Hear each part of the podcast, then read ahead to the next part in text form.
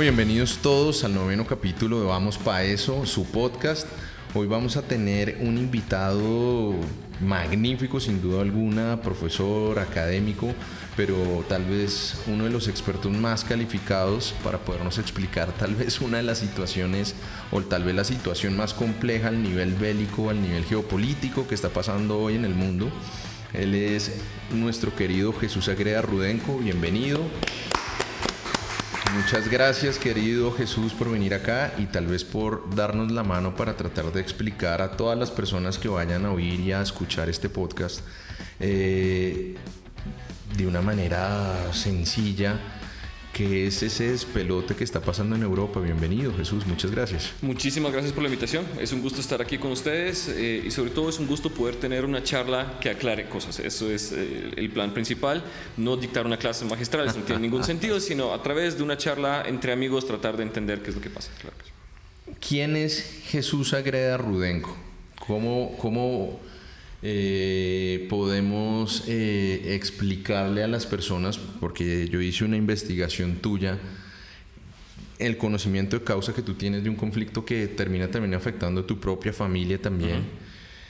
¿Cómo, quién, eres tú y, cómo nos puedes explicar este fenómeno y esta situación? primero, por supuesto, digamos como introducción, eh, mi segundo apellido es Rudenko. Y si ustedes son fanáticos del fútbol y se acuerdan de Shevchenko, eh, recordarán que eh, los apellidos que terminan en Kao es porque nacieron en Ucrania.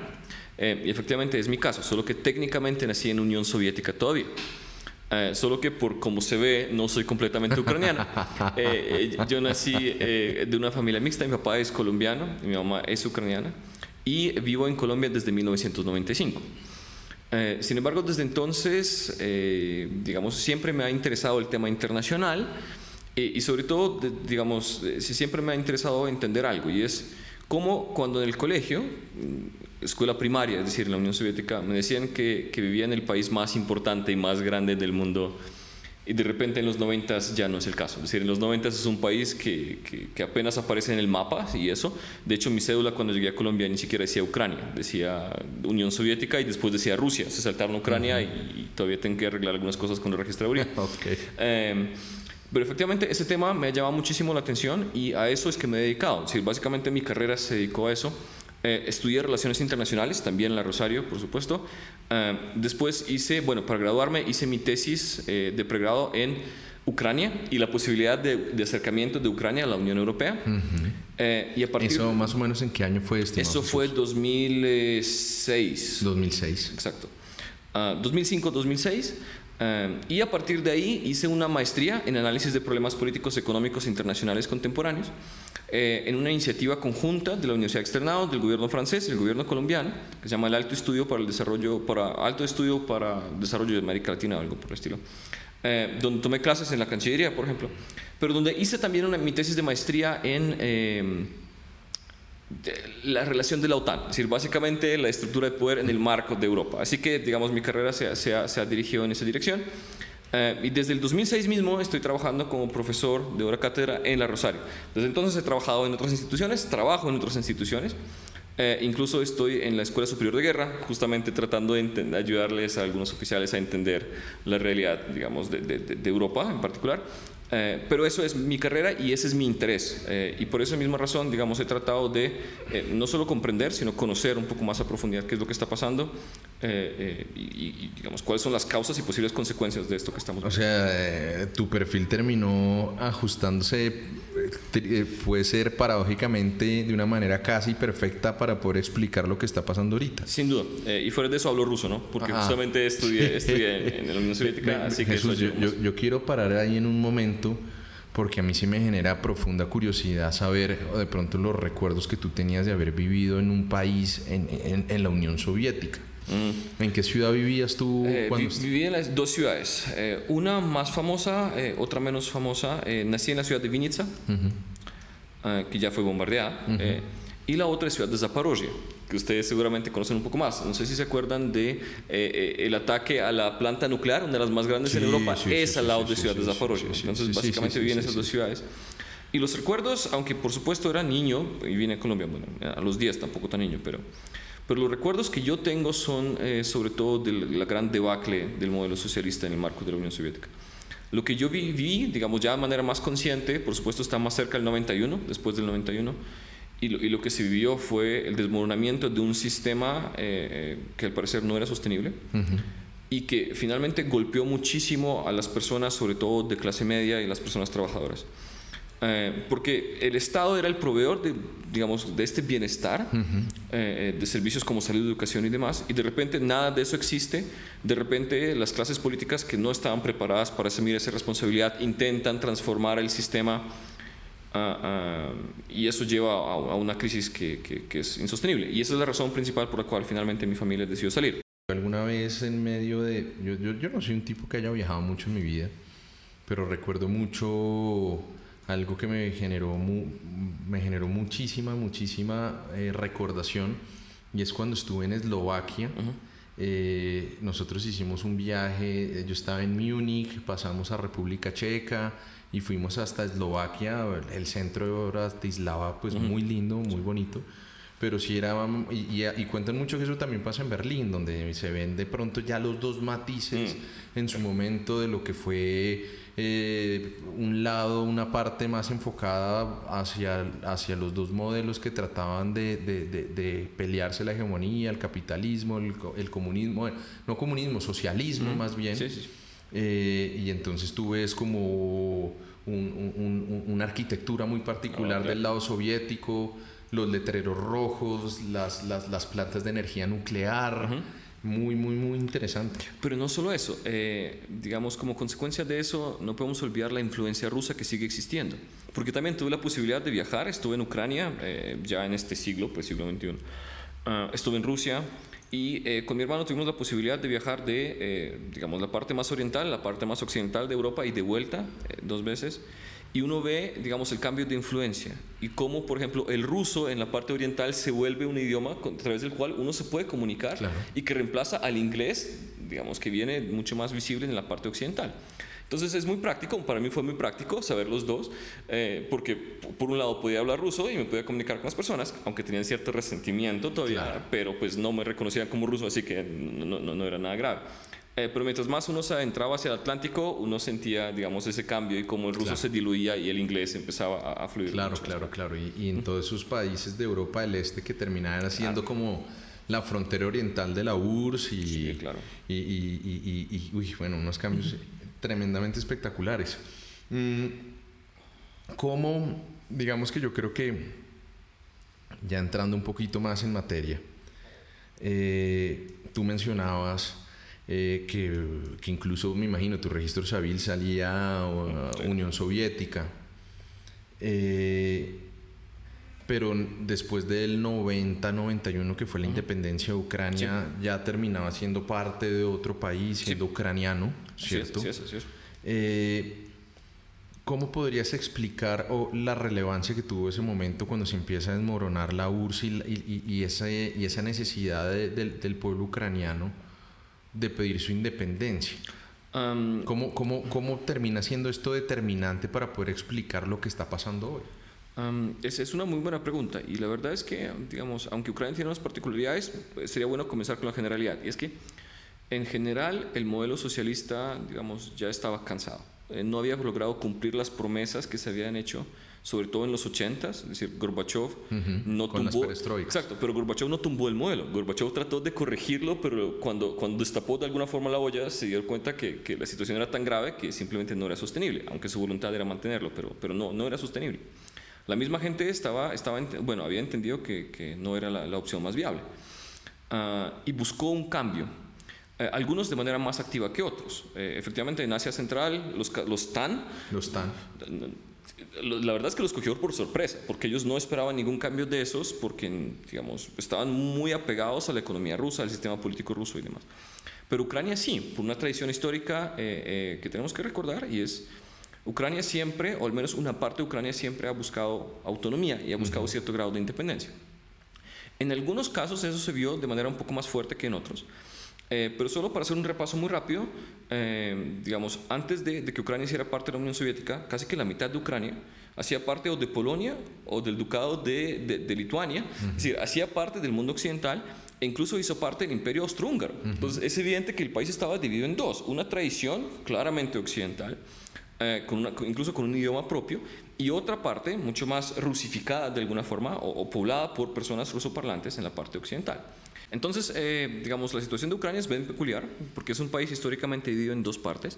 Eh, una parte occidental bajo una influencia mucho más directa de tradiciones o, digamos, imperios incluso occidentales como el Imperio Austrohúngaro, el Reino Polaco, eh, el Gran Ducado Lituano. Y tenemos otra parte, la parte más oriental del país, históricamente más poblada por, por los rusos tenemos Crimea, poblada por los turcos otomanos. ¿no?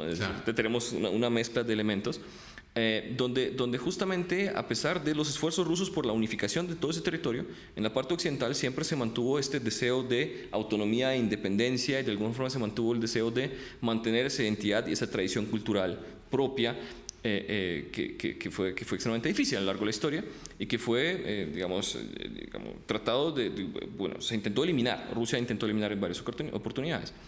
Eh, ejemplos históricos muy claros, eh, lo que pasó con eh, el fin, digamos, la revolución de 1917, cuando el imperio ruso se acaba y Ucrania, la parte occidental de Ucrania al menos busca su independencia y declara independiente, pero pues obviamente esa revolución es destruida por los bolcheviques. y después vemos otro caso histórico muy interesante en el que la invasión alemana es recibida por los ucranianos como una invasión de liberación, casi como, digamos, una fuerza de liberación. Eh, que también, por supuesto, es aplacada muy rápidamente, bueno, no, rápidamente, pero es aplacada durante la Segunda Guerra Mundial. Pero, eh, por supuesto, los mismos ucranianos giraron un poco, cambiaron de bando cuando vieron que los alemanes no los venían a liberar, sino literalmente a exterminarlos. Eh, así que, digamos, esta, esta, división dentro del país y esta motivación poblacional por, por su propia independencia siempre estaba ahí y, ha sido muy activa, claro. Y, y digamos que es muy interesante ver un fenómeno que, como que es muy difícil de entender aquí en Latinoamérica, y es que en Europa, y, si quieres entrémoslo en el ejemplo que tú decías, en Ucrania eh, terminan existiendo pueblos que tienen un, un, raigambre milenario, una relación milenaria con su territorio, como pueden ser, no sé, los pueblos eslavos, como lo eran los kosovares, los croatas, en todo el tema de los Balcanes, los serbios. Eh, que, que, bueno, también pues acá en Colombia existen los pueblos indígenas que tienen un raigambre milenario con su territorio, pero pues étnicamente los grupos poblacionales predominantes, pues en, en, en, el caso de Colombia, pues somos descendientes europeos en su gran mayoría, con un proceso muy amplio de mestizaje y que también eso puede generar un, un conflicto o, o, algo difícil para entender y que, y que pronto va a alentar algo también, estimado Jesús. Eh, esas diferencias que tú nos estabas explicando étnicamente incluso dentro del pueblo ucraniano son las que también se pueden reflejar, eh, los que se reflejaron también en su momento, y me voy a anticipar un poquito, por ejemplo, en, eh, desde el año 2008, en el 2014, cuando habían pro-europeos y pro-rusos. Sí. sí. efectivamente, tiene toda razón digamos, eh, esta iniciativa de proindependencia ucraniana muy activa se evidencia en 91, cuando se acabó la Unión Soviética, los ucranianos son, junto con los rusos y los rusos, los que firman la separación, eh, son los que más, digamos, interés demuestran en, digamos, en lograr su independencia. Eh, y eventualmente buscan no solo independencia, sino también su autonomía, que son dos cosas muy distintas, porque aunque Ucrania políticamente fue un Estado nuevo en 1991, finales de 1991, los lazos políticos y económicos que lo ataban a Rusia eran, eran, eran irrompibles. Pensémoslo de esta forma, y es como si Colombia compuesta por sus departamentos, de la noche a la mañana se, se, independizara. Entonces, ¿qué tan autónoma puede ser Cundinamarca en relación con Antioquia o con relación con, digamos, los demás departamentos? Es decir, económicamente importamos todo, ¿no? importamos todo, alimentos de Boyacá, importamos productos de Antioquia y demás. Lo mismo pasó con la Unión Soviética, y a eso me refiero con, digamos, eh, la no existencia de una autonomía. Ucrania era un país independiente, pero su economía, incluso su seguridad y defensa, dependían de los demás miembros de la Unión Soviética. Eh, y digamos, eh, esa búsqueda de autonomía es lo que, lo, que se evidencia en los años posteriores. 2004 es un punto muy fuerte, 2014 es la reconfirmación, digamos, de esa búsqueda, y lo que estamos viendo ahora es, de alguna forma, el precio que Rusia le cobra a Ucrania por esas pretensiones. Dios mío, muy importante. Pero digamos que paralelamente ese proceso de desintegración de la Unión Soviética, ese tratar de resurgir de la Federación Rusa, de tratar de de, entender que en algún momento se tuvo mucho poder y la única manera era hablar de estados federados dentro de esta unión, pero que salieron todos los TAN, ¿cierto? Kazajistán, Pakistán, en fin. Eh, y, y, obviamente en la parte occidental, pues Lituania, Eslovaquia, Eslovenia, Ucrania. Eh, y digamos que si uno, y ahí te digo una pregunta, ¿uno podría hablar de un ganador en la Guerra Fría? Uh, o sea, tú dices, uy, listo, se desintegró la URSS y entonces dejó de ser uno de los polos en un sistema económico y político y de pronto el capitalismo terminó ganando eso. Claro. Eh, es una muy buena pregunta y de nuevo depende de la posición con la que uno lo mire. Para nosotros, siendo el mundo occidental, aceptémoslo, eh, fue la victoria, ¿no? Es decir, vimos cómo el capitalismo liberal se impuso como el mejor modelo, el modelo que se puede sostener en el tiempo.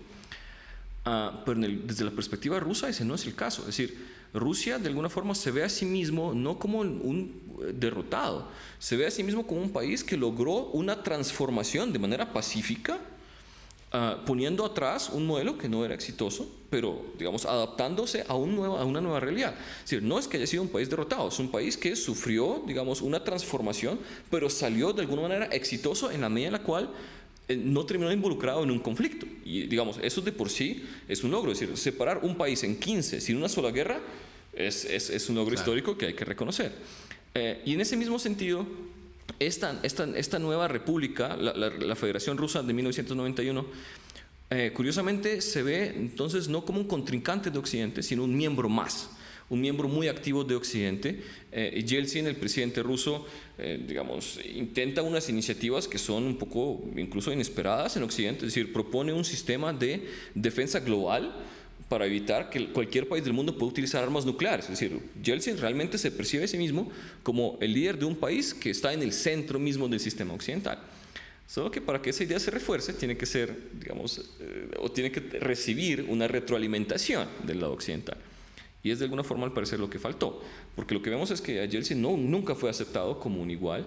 Eh, nuestra posición es que eso es un país derrotado y como tal no puede tener muchas exigencias. No, podía llegar a poner condiciones. Exactamente, exactamente. Y, eso es lo que hizo que de alguna forma en, la mentalidad rusa eh, la relación con Occidente no se haya podido yo me, yo me voy a tomar un atrevimiento gigantesco, estimado Jesús, pero es que lo que tú me dices de esa visión, el, el hecho o, el fracaso de, no, de, de, ver a Rusia como un país supuestamente derrotado, a mí me hace pensar en algo muy parecido a lo que pasó con el Tratado de Versalles. Porque, bueno, independientemente de que sean situaciones muy distintas, pero la negativa a Yeltsin y el sometimiento a unas condiciones a los alemanes que prácticamente eran insostenibles en Versalles, no pudo haber sido incluso el mismo germen de lo que pasó en la Segunda Guerra y no pudo haber sido el mismo germen de lo que está pasando hoy, porque uno ve de pronto un Putin y, también, o sea, lo veo, o al menos como yo lo veo desde mi absoluta ignorancia como abogado, como un nostálgico del imperio ruso, un nostálgico del poder de la URSS con todo lo que está haciendo. Eh, la verdad es que no está del todo lejos de la verdad, porque... Eh, Incluso Yeltsin, eh, a partir de 1996, Yeltsin duró del 91 al 99. Eh, en la primera mitad se posicionó como, como este gran aliado occidente, pero en la segunda mitad, al verse rechazado, cambió su posición. Y efectivamente Yeltsin empezó a promocionar una idea diferente en la cual Rusia no necesariamente es un aliado de Occidente, no es enemigo, pero es un país que va a buscar su propio camino dado que no recibió el apoyo esperado. Entonces, eh, digamos, eh, lo que pasó con los alemanes después de la Segunda Guerra, después de la Primera Guerra Mundial sobre todo, eh, pues fue una serie de sanciones y castigos y demás. En el caso ruso no es tanto sanciones y castigos, sino cuanto tal vez mm, no reconocimiento, es decir, no, aceptación, no aceptación como un igual. Exacto. Exacto. El mundo occidental sí considero que ganó. Y cuando aparece alguien derrotado diciendo, no, yo quiero participar y somos iguales, por supuesto, la relación con él no es la misma. Y eso se evidenció de manera un poco dolorosa para Rusia en lo que pasó justamente en los Balcanes, que se ya había mencionado en Serbia. Porque si se acuerda, la Primera Guerra Mundial fue porque un serbio, pues, Austria-Hungría le declaró la guerra a Serbia, ¿okay? y Rusia intervino. Sí, sí, Aquí vemos algo similar, es decir, Occidente bombardea a Serbia y no se tiene en cuenta Rusia. Y eso es la demostración que Yeltsin esperaba, diciendo efectivamente esto no puede seguir así, no nos, no nos aceptan como igual, así que vamos a buscar un cambio y vamos a buscar. Y que termina siendo también una de las críticas constantes de Putin, y, y es el tema, tal vez esa necesidad, por ejemplo, de figurar en Siria también. Sí, claro. Y, y de palantarse y dar un golpe en la mesa y decir, yo soy relevante a nivel internacional y a mí me tienen que tener. Exacto, y sin mí no se puede arreglar nada. Entonces, la negociación de Rusia con Irán es clave, es decir, no se puede resolver el problema nuclear con Irán sin Rusia. Eh, incluso el, tema de Corea del Norte tampoco se puede resolver con Rusia. Y efectivamente Rusia se posiciona como un actor que no sigue de alguna forma los dictámenes de Occidente, sino dice, miren, nosotros tenemos una posición diferente, nosotros tenemos intereses y vamos a defender esos intereses. Assad es nuestro amigo, y lo vamos a defender, no vamos a permitir que lo tumben, punto. Y eso ahí sí ayuda a posicionar a Rusia como un actor relevante dentro del sistema. Sí, claro, sin duda alguna. Eh, y paralela, y digamos, llegamos a esto, pero digamos que paralelamente esa desintegración no de la idea de Yeltsin, pero sí viene eh, la, la, construcción constante de, de, docentes tremendamente importantes. Obviamente uno más grande que es la Unión Europea, claro, ¿cierto? Como una necesidad. ¿Cómo, nace en pocas palabras esa, esa idea de la Unión Europea y, y, y, cómo, y cómo termina consolidándose como, como un ente con, con primacía mundial? Pues? Exacto, con, y con, con un, digamos, como un caso de estudio único para las relaciones internacionales. Eh, es una muy buena pregunta porque eh, nosotros vemos a la Unión Europea como este actor económico, ¿no? Es decir, es, es el líder económico a nivel global. Pero la verdad es que la Unión Europea comienza con una idea política. Es decir, la idea de la Unión Europea es crear lazos entre países, económicos, por supuesto, pero para evitar guerras. Es decir, es un mecanismo que ayuda a lograr la paz o que busca la paz a través de la integración. Eh, así que comienza con un mecanismo muy pacífico, donde, donde se hace un énfasis muy importante en, en, digamos, la recuperación económica y finalmente la creación de un mercado común entre los países. Eh, y a medida que, de alguna forma, los países de Europa se van democratizando, por ejemplo, lo, que pasó en, en, en, España, lo que pasa en Grecia, cada vez más y más países se van anexando a esta iniciativa, que finalmente ven eh, no solo un beneficio político, sino ven ahora sí realmente un, un beneficio económico muy fuerte. Y cuando la Unión Soviética se separa en 1991 y esta cortina de hierro se cae, Europa ve una oportunidad diciendo, mire, ¿Cómo hacemos para evitar nuevas divisiones? Pues integremos a todos dentro de esta misma lógica económica, por ejemplo. Entonces, expandamos a la Unión Europea como un modelo y como, digamos, una garantía de que estos países nunca más volverán a ser socialistas y nunca más volverán a ser un elemento desestabilizador en Europa. Y, viene naturalmente la mano también el progreso de la OTAN. Claro, y sí, solo que son iniciativas que van de manera paralela. Eh, la Unión Europea más desde la perspectiva económica, la OTAN por supuesto es más desde una perspectiva militar. Solo que la expansión de la OTAN es mucho más problemática para Rusia que la expansión de la Unión Europea. Eh, porque la Unión Europea, digamos, nace como una iniciativa económica, la OTAN nace como una iniciativa defensiva militar eh, y nace con un objetivo muy específico y es contrarrestar los intereses de la Unión Soviética en Europa. Y entonces no podemos esperar que Rusia perciba a la OTAN como un posible aliado si desde su origen, digamos, se construyó como, digamos, como, como, como, como una barrera. Eh, y por esa misma razón, digamos, el argumento de Putin es una y otra vez el mismo, y es que considera que la OTAN es una amenaza, y mientras más se expande la OTAN, más cerca están, digamos, los límites de la OTAN frente a Rusia y más, más problemático se ve. Eh, eso, eso, sí, y ese es el argumento que, que, uno podría encontrar como un común denominador en los discursos de Putin. Y más cuando de pronto también en el año 2004 entran en masa de repúblicas soviéticas. sí, ahí de pronto tal vez Rusia no tenía el mismo poderío que tenía en este momento para sentarse y, decir, oiga, esto es problemático para nosotros. Es cierto, aunque de nuevo, desde los 90, desde los 90 Yeltsin ya había mencionado el tema como posiblemente problemático y donde finalmente Yeltsin propuso algún otro mecanismo, pero pues sus ideas fueron rechazadas porque pues si Europa Occidental tiene un mecanismo de seguridad que funciona, digamos, ¿por qué van a digamos, transformarlo por petición de Rusia? Eso no tenía ningún sentido. Ah, así que efectivamente eh, es, es, cierto, pero ya como ucraniano aquí tengo una posición un poco subjetiva al respecto y lo que puedo decir es pues que la OTAN está en las fronteras rusas desde efectivamente desde 2004. Desde el 2004. ¿Qué es lo que cambia con Ucrania? ¿Por qué decir que ahora sí Ucrania tiene que ser invadido porque si la OTAN se expande va a ser una amenaza cuando ya hay fronteras de la OTAN con Rusia? Es decir, no sería nada nuevo. Eh, obviamente, digamos, es mucho más complejo que eso, pero, pero, el argumento inicial es, es, esperen, la OTAN ya está en la frontera rusa hace mucho tiempo y Rusia no había invadido a nadie para evitarlo, así que, bueno. Muy, muy, muy particular. Yo creo que ya que mencionaste a Putin, ¿tú cómo podrías caracterizar, cómo podrías definir quién es Vladimir Putin? Um, Vladimir Putin es una figura política muy interesante que surge de la sombra de Yeltsin, pero que curiosamente, aunque es su sucesor, plantea su figura política de manera completamente contraria a la que Yeltsin planteó.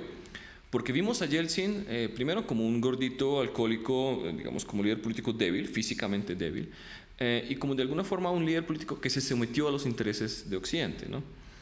Ah, Putin se posiciona de manera completamente diferente. Es joven, no toma, es mucho más activo. Ex KGB. Ex KGB y por ende mucho más, digamos, reacio a aceptar las, las exigencias de Occidente. Y eso es lo que genera un enorme apoyo popular dentro de Putin. Y por otro lado, Putin de alguna forma promete un plan para el país que Yeltsin no tenía. Y es, miren, eh, Rusia merece ser de nuevo un actor internacional importante, Rusia merece ser una potencia y Rusia merece ser un país respetado dentro del mundo. Así que vamos a recuperarnos económicamente, vamos a recuperarnos militarmente, vamos a consolidar de nuevo el poder político en la figura del presidente, vamos a debilitar a estos oligarcas que se habían tomado el país y que se lo habían privatizado. Eh, y vamos a volver a reconstruir a, a, esta gran Rusia. Y eso, digamos, ese discurso es lo que la gente quería oír, es lo que la gente necesitaba, y eso llevó a, votar por él. Pero fuera de eso, Putin tuvo, digamos, un golpe de suerte y es que el precio de los commodities subió muchísimo. así es. Y eso de alguna forma eh, le dio sustento a sus palabras. Es decir, él prometía un cambio y económicamente lo podía sustentar y eso por supuesto le generó un gran, gran, gran apoyo. No, sin duda alguna. Eh, y aprovechando que estamos caracterizando, yo también, para no, para no tocarlo más adelante, ¿cómo caracterizarías tú una persona como Zelensky? Es, es, es, otro tipo de personaje completamente diferente, ¿no? Porque a él, digamos, me acuerdo mucho que cuando él llega al poder le dicen, y, y los titulares no era un nuevo presidente, sino el comediante presidente, una persona que no tiene experiencia, que se había cargado de su vida a hacer reír y hace unas semanas está en la portada de la revista Time. Exacto. Eh, y, no, y, no, solo eso, lo que pasa es que él era comediante y su principal papel de comediante era de presidente. Es decir, era el comediante que hacía de presidente que se volvió presidente en la vida real, pero efectivamente sin experiencia política. Es decir, eh, se, digamos, se dudaba mucho de su capacidad, uh, pero la verdad es que su llegada al poder se debe a una tendencia global que estamos viendo y es, digamos, vemos a la población el votante un poco cansado ¿no? de, de, del establishment tradicional, de estructuras políticas tradicionales. Lo que pasó con Trump, lo que, pasó, el fenómeno que tiene el, el viejito Rodolfo. Claro, claro, claro, y es natural. lo que vimos en Chile, digamos, lo que estamos viendo en Perú, digamos, es una tendencia global. Me parece que en Ucrania pasó algo similar. Solo que ellos le apostaron al caballo que era, porque resulta que Zelensky no solo era un comediante, sino que era un tipo que realmente tenía un plan político y era reconstruir a Ucrania, reunificar a Ucrania, pasándose, o digamos, tratando de superar el impasse de los, de los acuerdos de Minsk, eh, pero donde finalmente, digamos, en su intento eh, terminó en una guerra, no, no iniciada por él, por supuesto, pero terminó en una guerra, eh, y donde tuvo la capacidad y el conocimiento y la habilidad de no rendirse e, y convertirse en la imagen de resistencia a nivel mundial. Así que es, es, es, efectivamente, digamos, un cambio que nadie se esperaba, pero es un cambio que es muy bien recibido dentro de la población ucraniana, donde un comediante que, que, iba a ser presidente, un comediante que hacía presidente, se volvió presidente y se volvió un líder a seguir. Hablemos un poquito eh, o profundicemos un tema de Ucrania. Entonces, estamos hablando que uno podría tratar de rastrear históricamente eh, dos, al menos dos facciones imperantes dentro del pueblo ucraniano. Lo que tú decías en algún momento, eh, a inicios del siglo XX, unas personas más con la nostalgia del imperio austrohúngaro, ¿cierto?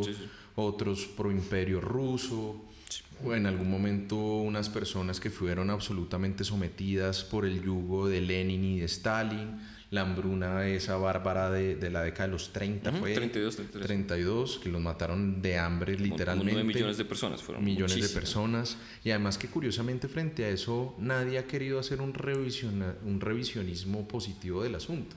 Porque entonces tú ves que históricamente siguen postulando a Hitler como el mayor genocida de la historia, pero nadie habla de Mao Zedong ni de Stalin, por ejemplo o incluso de, actores locales, ¿no? Digamos, de, de, los líderes cubanos. Claro, claro. o la figura del Che Guevara. A eso, sí, digamos, que, que, no se suele mencionar mucho. Digamos, históricamente es más fácil tener a alguien malo que empezar a identificar la maldad en otros. Eh, pero sí, efectivamente, el caso ucraniano, eh, esta división eh, ha, sido, ha sido evidente. Y esta división efectivamente ha llevado a, eh, digamos, cierto grado de independencia, búsqueda de independencia, que se materializó de manera muy fuerte en 2004. La revolución de colores, la revolución naranja, cuando la gente ucraniana, a partir de unas elecciones, sale a la calle exigiendo un cambio, exigiendo, digamos, un viraje político y económico del país, tratando de eh, cercenar un poco los lazos que hay con Rusia, digamos, de las élites políticas tradicionales, de los lazos económicos tradicionales, y buscar una mejor alternativa en, en el mundo occidental, en la Unión Europea y, por qué no, en la OTAN. Y eso, por supuesto, ya es, eh, se percibe como una amenaza para Rusia. Y, y ahí viene también después, en 2008, la invitación formal que la OTAN le hace a Ucrania para participar. En, Al menos la, la, discusión, digamos, una posibilidad. Eh, estoy seguro que Ucrania no iba a entrar porque Alemania asumió curiosamente durante ese periodo un papel como de estabilizador, un papel de negociador con Rusia, un papel de, digamos, equilibrador en Europa. Uh, así que aunque había, digamos, la posibilidad, no era real, pero igual fue, fue un avance muy importante. Solo que, curiosamente, esta, esta revolución naranja no prosperó, porque las promesas políticas no se materializaron, es decir, la situación económica del país no necesariamente mejoró, la situación política no mejoró. Eh, y por eso es que se hizo necesaria una segunda revolución, que es la del 2014 que es este fenómeno que hemos conocido como Euromaidán o que los ucranianos reconocen como una especie de revolución de la dignidad, que es cuando estas ideas se vuelven a retomar pero con mucha más fuerza. ¿Tú crees que en ese momento, en, en esa década del 2000, del 2010, en el 2014 pues estaba Yanukovych en el poder, prorruso por completo? En, en, ese momento en el que Putin llega al poder después de... de, de Medvedev de, de, sí, de, se me fue el nombre. Eh, Dmitry Medvedev. Sí, de, él. Eh, hubo gobernantes siempre más prorrusos, tal vez, por la influencia de Putin, porque es que en el 2014 el tema es muy particular. Se cae Yanukovych y empieza esto que ha sido hasta de, de honor cinematográfico, la resistencia que tuvo la población civil frente a la opresión, incluso determinada por Putin. sí, sí, sí, sí, Y eso pudo ser en mi criterio, y pues tú eres el experto y tú no lo dirás, pero ahí también fue un punto de partida en el que Putin dijo yo necesito intervenir de una manera distinta acá. Y donde, eh, sí, y no solo eso, y donde además Putin eh, justifica algunas de las acciones que tiene ahora, que es el, la aparición de movimientos neonazis y ese tipo de factores. Claro que sí, tiene toda razón. Lo que pasa es que la, la, eh, Revolución Naranja en 2004, 2004 deja como presidente a Víctor Yushchenko,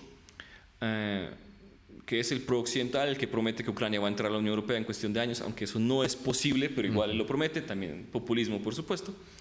Ah, y cuando la gente se da cuenta que nada de esto funciona, al menos las promesas no se cumplen, ellos eligen al prorruso, al que supuestamente Yushchenko derrotó, derrotó en el 2004. Es decir, Víctor, sube el otro Víctor, que es Víctor Yanukovych.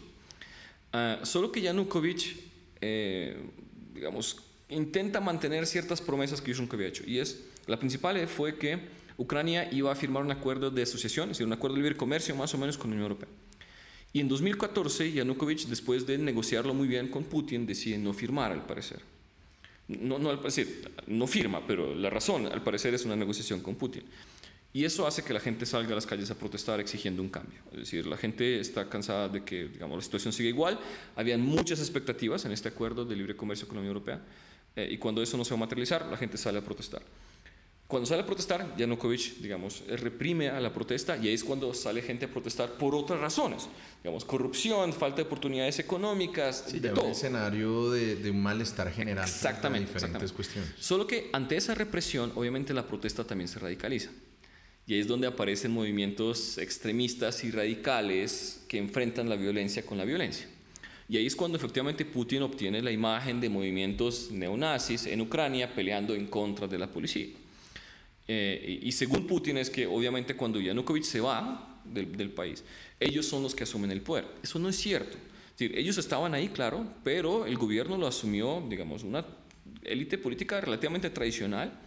Eh, y, aunque estos neonazis jugaron un papel muy importante en esta revuelta, pues no, no, no, tuvieron un papel político adicional, ¿de acuerdo? Pero Putin obtuvo la imagen que quería y es encontrar una razón. Yo, yo, yo haría un paréntesis, estimado Jesús porque ya llegamos al 2014, pero es que en, en 2008 pasa algo muy importante. Aparte de, de, la, pues de la invitación de la OTAN, mm. independientemente de que se fuera a cristalizar o no, Pero pasa lo de Georgia. Sí. Digamos que, y, y yo me arriesgo a decir algo, obviamente siempre va a ser más fácil historiador que profeta. Sí, sí, sí, sí, sí, 100%, ¿entiendes? 100%. Pero, y eso pasó también con el tema de Crimea para que nos sirva para introducirlo. Pero no había sido un aviso suficiente para Europa, para Estados Unidos. El- la metodología que se terminó repitiendo en Georgia, en Crimea y hoy en Ucrania, el hecho de que Putin dijera, mire, acá hay unas personas que están diciendo, entre comillas, que quieren ser parte de la federación o que son rusos. y que son rusos. Sí, y sí. acá la población es mayoritariamente de habla rusa, de familia rusa, ¿cierto? No pudo haber sido interpretado como un buen precedente o un precedente para ponerle cuidado lo que pasó en Georgia en el 2008. Sí y no. Eh, Tiene razón primero en, la- en todo lo que menciona, eh, sobre todo porque constitucionalmente Rusia, el Estado ruso está obligado a proteger a sus ciudadanos en el exterior. Entonces de ahí se agarra Putin diciendo, es que no es que yo quiera, es que me toca, es decir, es mi obligación proteger a los ciudadanos rusos. El hecho de que sean ciudadanos rusos porque yo les repartí pasaportes es otra cosa. pero pero básicamente así funcionó. Es decir, Putin creó minorías rusas en Georgia a partir de una política de repartir pasaportes. Es decir, quiere ser ruso, tenga, quiere ser ruso, tenga. No hay ningún problema. En Ucrania también funcionó de esa manera. Solo que, eh, digamos, de alguna forma se esperaba que por la misma coexistencia histórica entre Rusia y Ucrania eso no llegara a pasar. Claro. Porque eh, mientras que los rusos podrían verse algo diferentes a los, a los georgianos, los rusos no podían verse diferentes a los ucranianos. Es decir, es, es, Claro. es, es, algo que, que, que se construyó durante el periodo soviético. Se- se rusificó de alguna forma Ucrania, se intentó rusificar, pero se intentó crear una sola sociedad. Y entonces, de nuevo, yo sé que todos los rusos tienen a un amigo o un conocido ucraniano. Es es, es, algo que, que, que, que, digamos, hacía muy difícil prever que, que, esto fuera a pasar. Finalmente pasó. Ahora, lo que usted menciona de las estrategias es la misma en Georgia, la misma que pasó en Siria, aunque el argumento es diferente, y es lo mismo que se pasó en Crimea. Tiene toda razón. Es decir, deberíamos haber estado dispuestos a prever que eso puede pasar, pero Y llega, y llega entonces 2014, estimado Jesús, y, y de un lado entonces sale Yanukovych, pasa toda esta revolución, sí. llega lo que tú nos dices, un nuevo gobierno de las élites, Más, más o menos tradicional, sí. pero ahí pasan dos cosas tremendamente importantes que, que- que hay que abordarlas Sin para duda. poder entender el asunto. Una cosa es lo que empieza eh, a pasar en el Donbass, ¿cierto? Y otra cosa es Crimea. Sí, así es. ¿Listo? Si quieres salgamos primero de Crimea porque creo que el Donbass nos va a permitir llegar a lo que pasa hoy. sí. Eh, Putin, eh, Crimea se la entregan en el 54 Sí. los soviéticos a Ucrania, siendo obviamente una, una, una figura parecida a lo que pasaba con Yugoslavia. Usted tiene un territorio, aunque Yugoslavia sí tenía un gobierno Sí, propio, sí, que era el Mariscal sí, Tito. sí, sí, sí. Eh, pero le entregan a, a- a- a la- Administrativamente pasa a ser parte de administrativamente a Ucrania, eh, se independizan, entonces Crimea queda aquí, pero había quedado la idea de que Sebastopol, que es el puerto que es sobre el Mar Negro, Ujú. eh, l- habían tropas eh, Rusas, rusas, y al parecer lo que hizo Putin fue empezar a mandar tropas allá y, y- y entonces ahí salen los reclamos de que güey, Crimea siempre había sido rusa y demás, todo este asunto. ¿Cómo explicas tú ese fenómeno? ¿Qué, qué, qué fue lo que terminó pasando en, en Am, Crimea? Primero, eh, digamos, analicémoslo desde el punto de vista poblacional. Y eh, como ya lo dijimos al principio, Crimea ni siquiera estaba, poblada por ucranianos. Crimea estaba poblada por tártaros, que son población más, más, más población turco-otomana. Solo que Stalin implementó en Crimea una política que solía implementar con aquellos que consideraban traidores, y es sacarlos a todos a, a- a Siberia. Entonces, durante la Segunda Guerra Mundial, eh, Stalin vio que, en su opinión, que los tártaros estaban apoyando a los nazis. Entonces, como sanción, obviamente, todos los, nazis, todos los, todos los tártaros, A los gulags. literalmente, es decir, a todos. Entonces, de- que, que ahí sí, eh, eh, digamos, quedó con un espacio vacío que decidió poblar. Entonces, básicamente llevó rusos a Crimea. Y por esa misma razón, Crimea mayoritariamente es poblada por rusos. Es decir, eso no es cuestionable. Solo que eh, eh, cuando llegó Nikita Khrushchev al poder, que era ucraniano, curiosamente, eh, él decidió reorganizar un poco a Ucrania, darle cierto, cierto grado de autonomía y decidió reunificar de alguna forma Crimea con, con Ucrania. Sin embargo, la importancia de Crimea es netamente geopolítica y es la salida al Mar Negro. Lo que pasa es que no podemos olvidar que Rusia tiene algunas salidas hacia Europa por mar, pero el problema es que la parte norte se congela. Entonces, si, Rusia quiere tener una salida constante al Mar Negro, eh, al Mar Mediterráneo, tiene que hacerlo por el Mar Negro. Entonces, eh, eh, Sebastopol se volvió la base central de la flota sur de la Unión Soviética. En su momento fue, digamos, una de las bases militares más importantes para la Unión Soviética como tal. Así que cuando Ucrania se independiza, pues obviamente Rusia no puede dejar de lado esa base y hay unos acuerdos para que Ucrania lo siga arrendando, se reparten la flota. Eh, y cuando Rusia percibe de alguna forma que existe un verdadero riesgo de perder, digamos, el control sobre esa base, toma la decisión de, apropiársela, digamos, a través de otros medios, porque, de nuevo, es un punto estratégico esencial para, Rusia y su salida al Mar, al Mar Negro. tremendamente importante eso, porque porque, y, bueno, y entonces paralelamente ya hablando y para eh, seguir con esta espectacular introducción, eh, en el 2014 entonces empieza a generarse la narrativa de que el Donbass, ¿qué, qué, es el Donbass? El Donbass es la parte más oriental de Ucrania, eh, es una parte industrialmente muy importante, pero que históricamente ha sido poblada por población rusa y por ende población ruso parlante o ruso descendiente. Entonces, eh, incluso a partir de 1991, con la independencia de Ucrania, siempre habían algunos roces. Y eso se puede evidenciar muy bien en las elecciones, donde la parte occidental, el Donbass votaba, por ejemplo, por, personajes como Yanukovych, mientras que la parte occidental votaba por presidentes como, como Yushchenko. Y esa división eh, se, puede ver perfectamente clara. Eh, entonces, por supuesto, Putin aprovechó, digamos, ese discurso y esa situación en la cual vio una población mayoritariamente poblada por rusos y desarrolló una narrativa extremadamente peligrosa. Eh, porque como en 2014 se empezaron a ver movimientos radicales y demás, lo que Putin empezó a promover en esta población es la idea de que desde Kiev iban a mandar a esos radicales a matarlos y básicamente a quitarle todos sus bienes. Y el gran problema es que de alguna forma algo así pasó. Porque como no había un gobierno en, en Kiev, en 2014, con toda esta revolución, sí, sí, eh, pues estas, estas regiones decidieron declarar cierto grado de independencia. Eh, pero el problema es que como no hay gobierno, no hay un ejército organizado, entonces los únicos que están dispuestos a ir a pelear para recuperar militarmente esos territorios son algunos de esos nacionalistas. Y entonces de alguna forma la profecía de Putin se realiza. Es decir, él dice, miren, les van a mandar a unos radicales desde, desde Kiev a, a matarlos y de repente aparecen unos radicales desde Kiev pues la respuesta es, esperen, no podemos entregar nada, tenemos que radicalizarnos también y tenemos que defender nuestro territorio con todo lo que tengamos.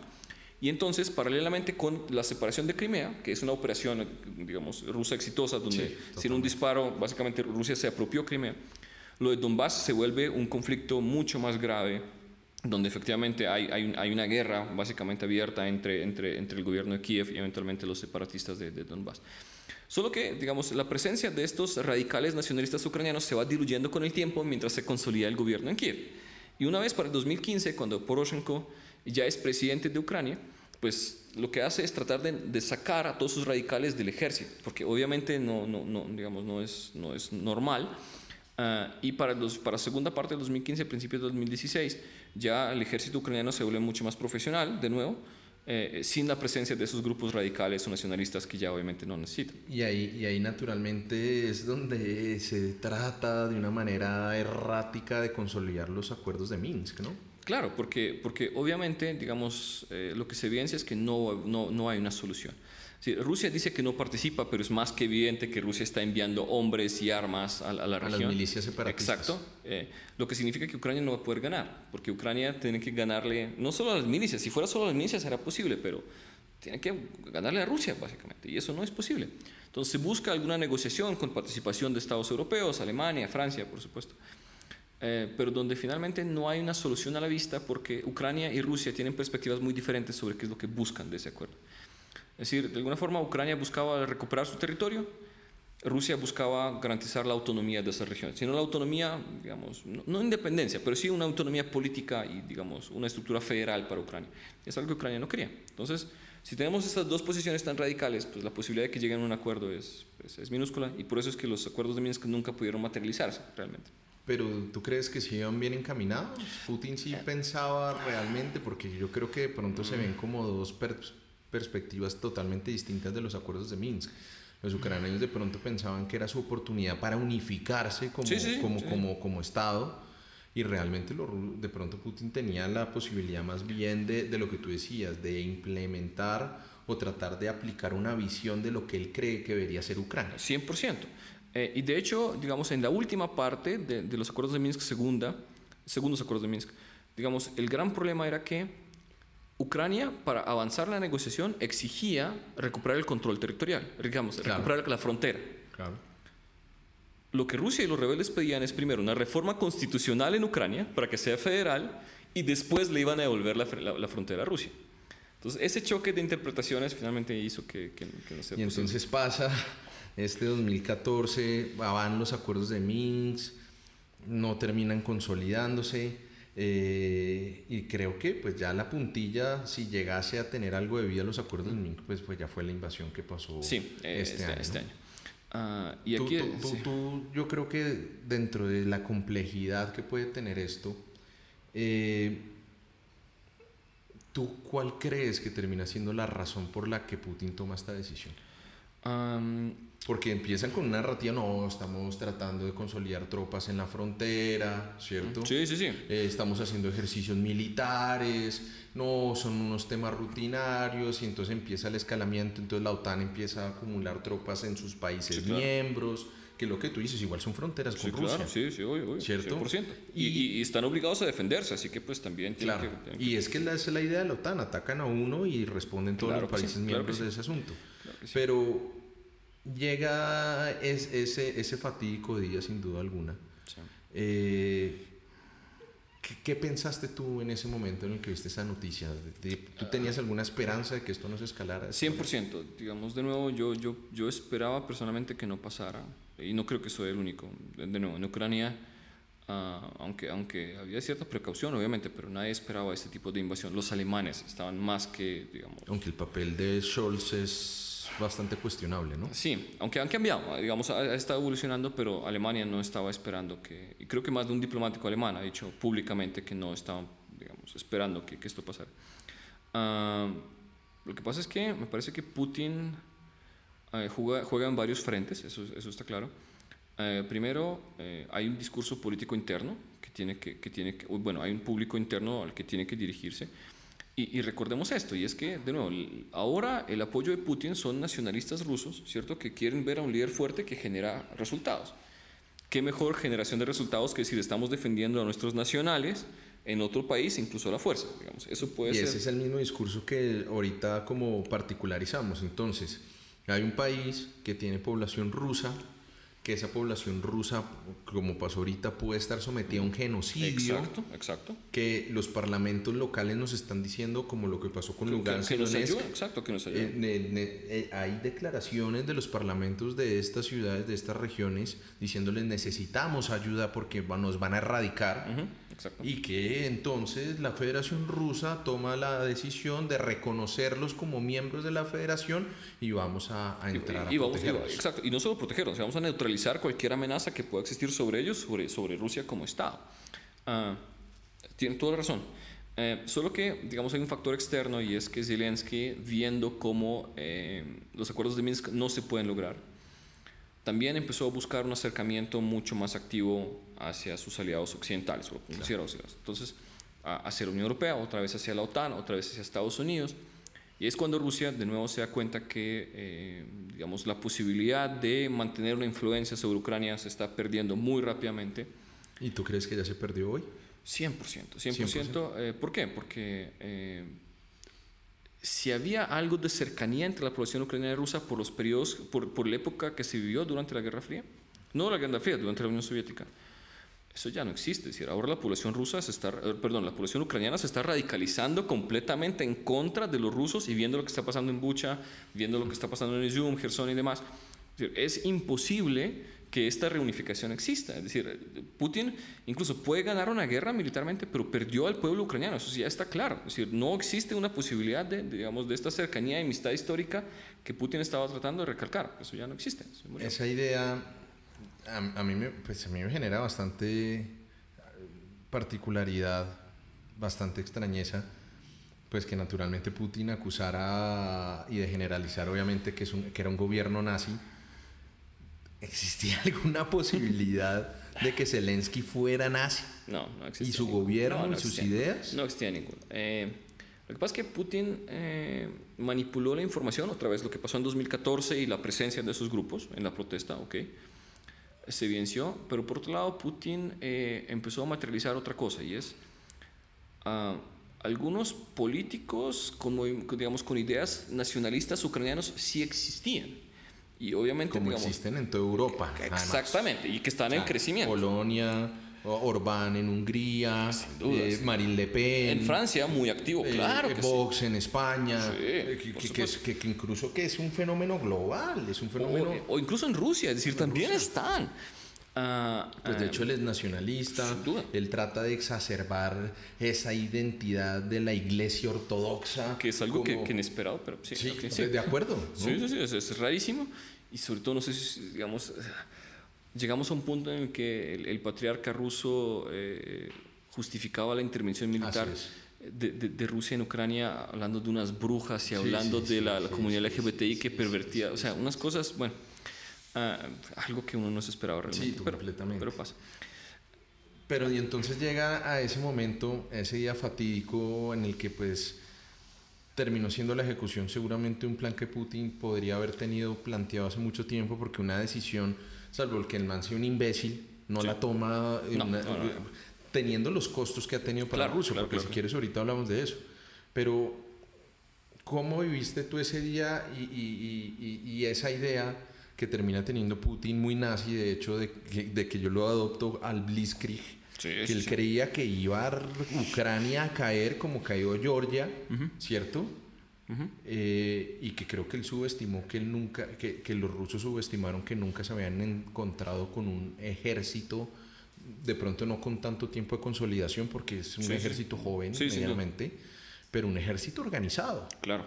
Y, y sobre todo un ejército extremadamente motivado, ¿no? Porque están Claro. peleando por sus tierras, están peleando por sus familias y demás. Tienen algo que perder. Exacto, 100%. Ah, y, y es curioso que usted mencione lo de Georgia, porque eh, justamente, aunque Rusia ganó en Georgia en 2008, lo que se demostró es que el ejército ruso era un desastre. Claro. Eh, no sé si, si, si- si- digamos, si tienen la posibilidad de ver las imágenes, se ve un ejército ruso donde la- los soldados van con camisetas, porque no tienen chalecos, no tienen uniformes completos, no tienen nada. La gran mayoría ni siquiera tiene cascos.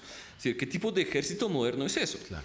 Eh, y eso llevó a un proceso de, de modernización de Rusia a partir del 2008 y por eso creo que Putin estaba un poco más seguro esta vez de que Claro. pudiera obtener una victoria militar más rápida, porque había invertido un montón de dinero en esa renovación, ahora hay soldados más supuestamente entrenados, mejor Tanques de equipados. primera, Exacto. aviones de primera, misiles balísticos, flota. Pero no funcionó, Pero no curiosamente. funciona. Eh, y, mire, y ahí hay un tema muy chévere, que, eh, querido Jesús, porque a mí me parece que incluso Putin cometió el mismo error de Hitler y de Napoleón.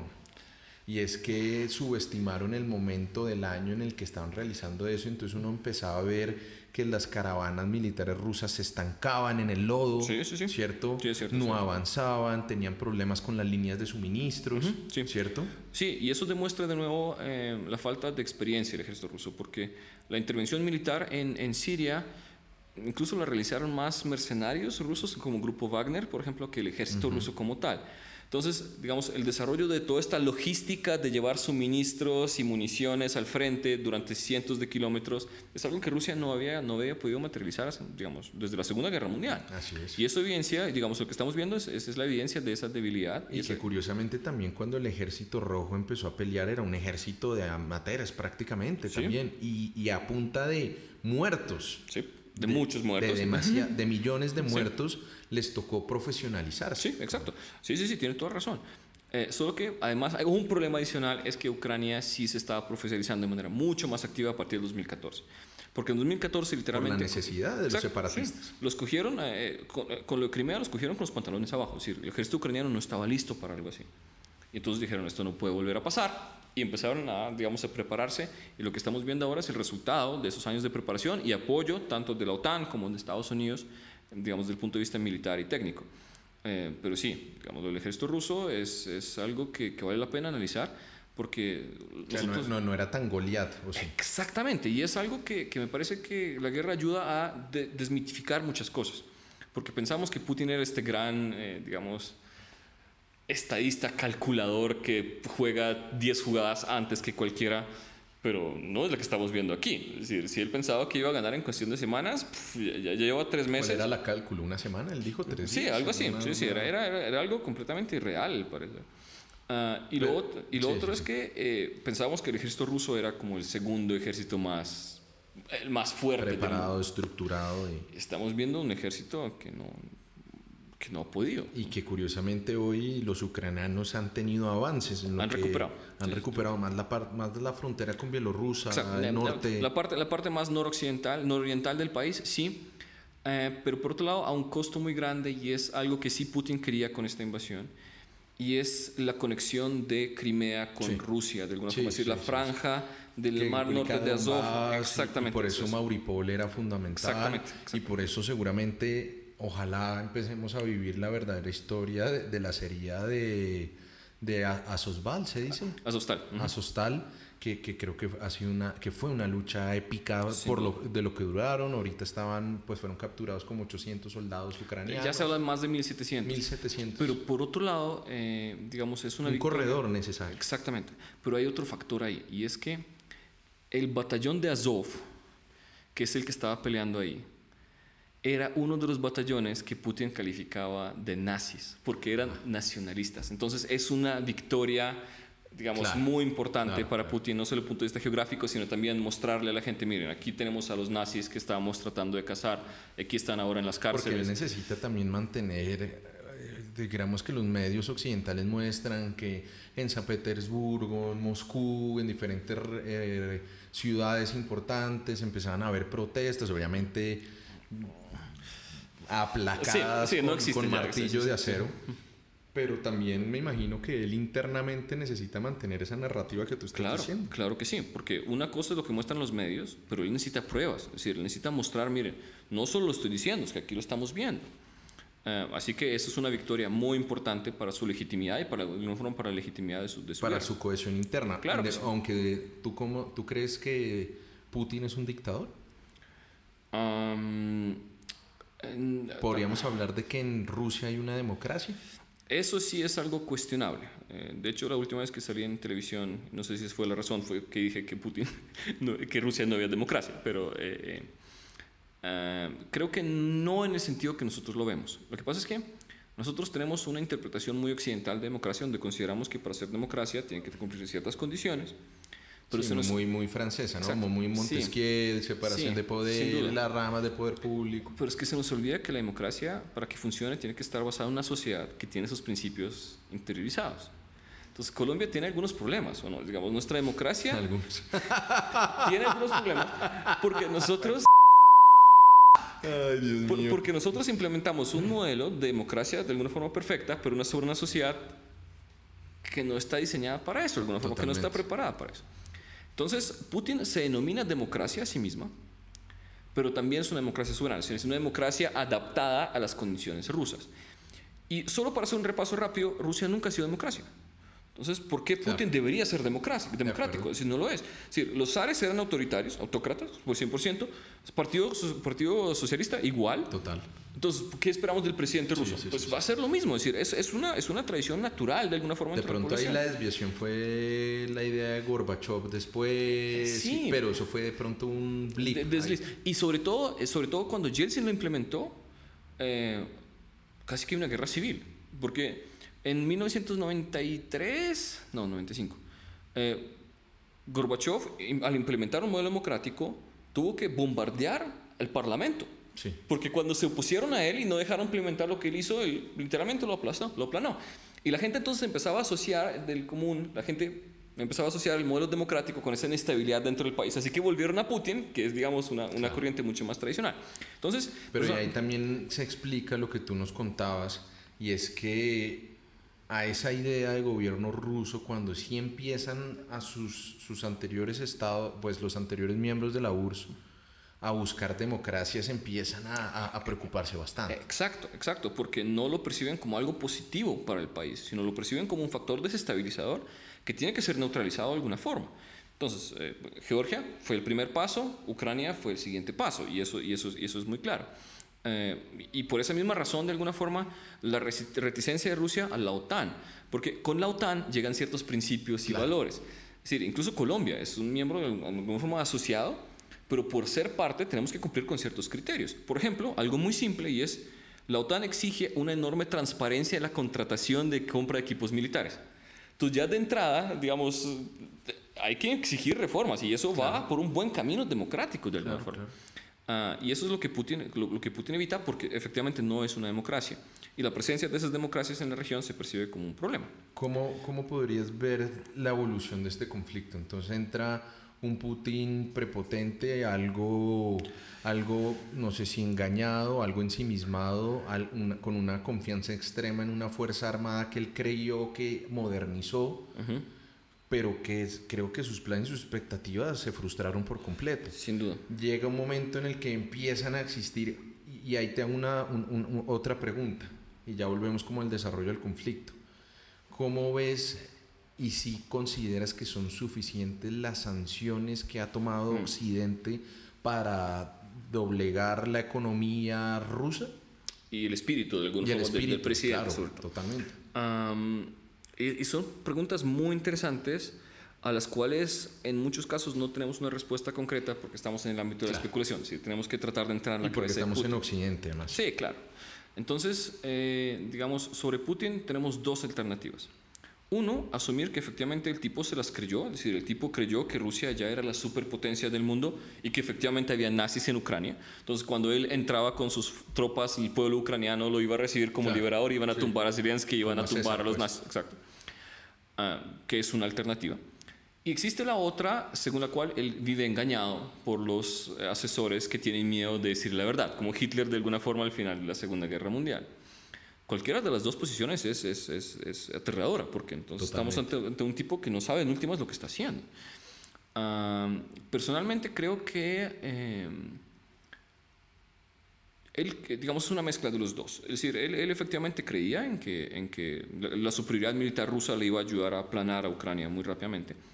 Pero por otro lado, él la verdad es que sí creía en sus asesores, que le habían dicho que efectivamente la modernización fue un éxito y que finalmente Ucrania era una democracia muy débil que iba a ser fácil de, digamos, de, desplazar. Ah, pero, pero, pero no funcionó. Ninguna de las dos parece ser, parece ser la, realidad. y por otro lado, em, eh, había una, una, segunda parte, ¿cierto? No, eh, ya, ya digamos que había hecho ese paréntesis, pero entonces empieza Putin muy fuerte pero el conflicto de una semana se ha vuelto de... Tres meses. De, de, tres meses. Tres, cuatro meses casi. Y más aún con la progresividad de las sanciones, ah, ¿cierto? Ah, sí, los, pero también con un respaldo eh, al inicio, o sea, a ver, es que Europa depende de Rusia en el tema del gas. Sí. Y era muy difícil. Orbán salía en estos días a decir es que no nos pueden pedir a nosotros de un momento a otro una medida suicida para nuestra economía es dejar de depender del gas y del petróleo ruso. Sí. Sí, sí, sí. ¿Cierto? Sí, sí, sí, 100%. ¿Cómo, crees que se ha ido desarrollando como ese tema bélico necesariamente? Eh, pero digamos, si han sido suficientes las medidas de Occidente en apoyo a, Ucrania desde, desde, su interdisciplinariedad?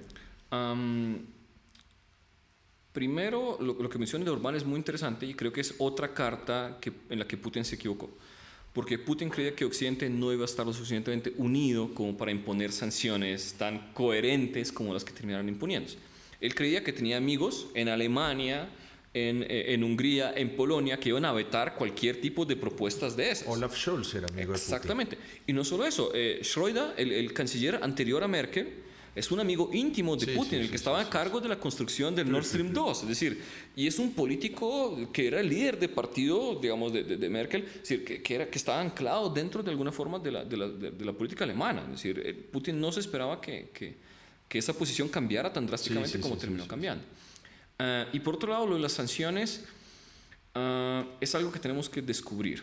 Personalmente creo que sí, pero eh, lo que pasa es que una de las razones por las cuales eh, nos sorprende a los internacionalistas este conflicto es que pensábamos que como los estados ya son tan interdependientes entre sí, económicamente al menos, que esto no podría pasar.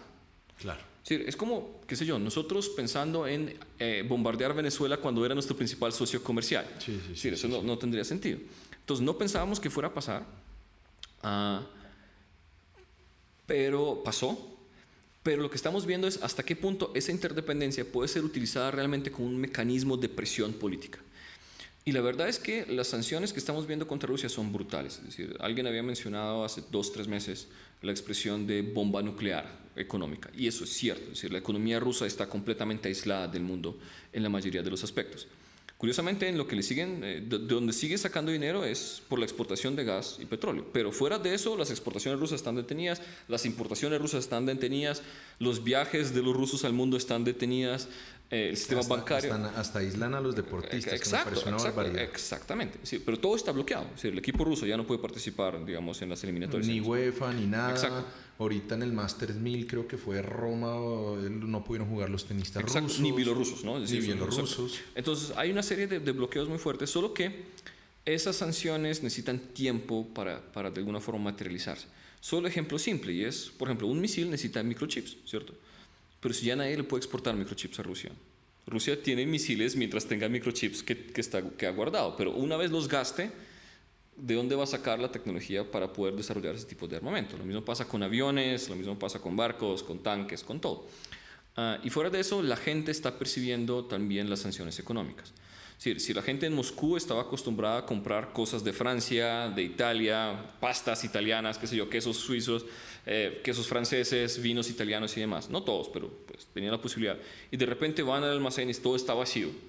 Pues se dan cuenta que efectivamente hay algo. O que, por ejemplo, tu franquicia de tu tarjeta, que era Visa o Mastercard, ya no sirve o te desconectan los bancos del sistema SWIFT. Eh, exacto, querías comprar una app para tu teléfono y de repente ya la vas a pagar y no te dejan porque ya no puedes pagarlo, literalmente. Ese tipo de, sanciones la gente las está sintiendo y eso es, digamos, a lo que se le apuesta, ¿no? Y es que eh, de alguna forma la situación del país económicamente esté tan grave que el presidente decida pensar en el bienestar de su pueblo y de alguna forma eh, cambie de posición.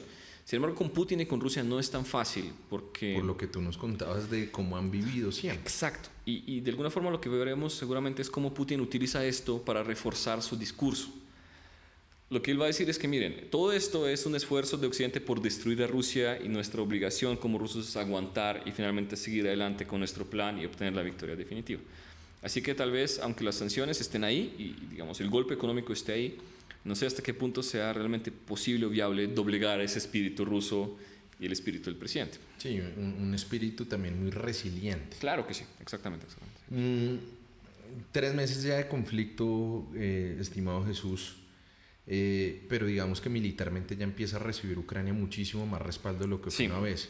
Entonces ya no solamente recibir los que se han vuelto famosísimos, los misiles Javelin, que han volado una cantidad de tanques, de carros de suministro, de, de, de, carros ligeros, de todo, transporte, todo, sino que por ejemplo eh, ya Polonia había planteado sobre la mesa entregar aviones. Sí, así es, así es. Porque ya no era solamente un tema defensivo, sino, bueno, listo, ataquemos las caravanas y necesitamos aviones para poderlo hacer. Digamos, ¿crees que ya la posibilidad de entregar armamento ofensivo también podría llevar al escenario de hablar de zonas de exclusión aérea, tal vez? ¿O crees que eso ya escalaría el conflicto? No, no, no, no. efectivamente, digamos, eh, eh, y la OTAN ya lo ha hecho más de una oportunidad, Estados Unidos ya lo ha hecho más de una oportunidad, y creo que Zelensky ya se cansó de pedirlo y ya no lo está pidiendo. Ah, y ahí entonces, entonces, tenemos dos problemas. Uno, lo que, lo que tú mencionas y es, digamos, la posibilidad de entregarle armamento a Ucrania para que pueda tomar la iniciativa, ¿de acuerdo? Digamos, no defenderse, sino ir a la ofensiva. Ah, pero ahí, pequeño, digamos, ahí, ahí el gran problema es que uh, pues, puede haber un escalamiento en la medida en que esas entregas de armas o esas armas en sí mismas se vuelven eh, un objetivo militar. Entonces Rusia puede empezar a atacar o destruir esos trenes que llegan, esos digamos embarques, los puertos están cerrados, pero eh, digamos en, aviones, lo que es exacto.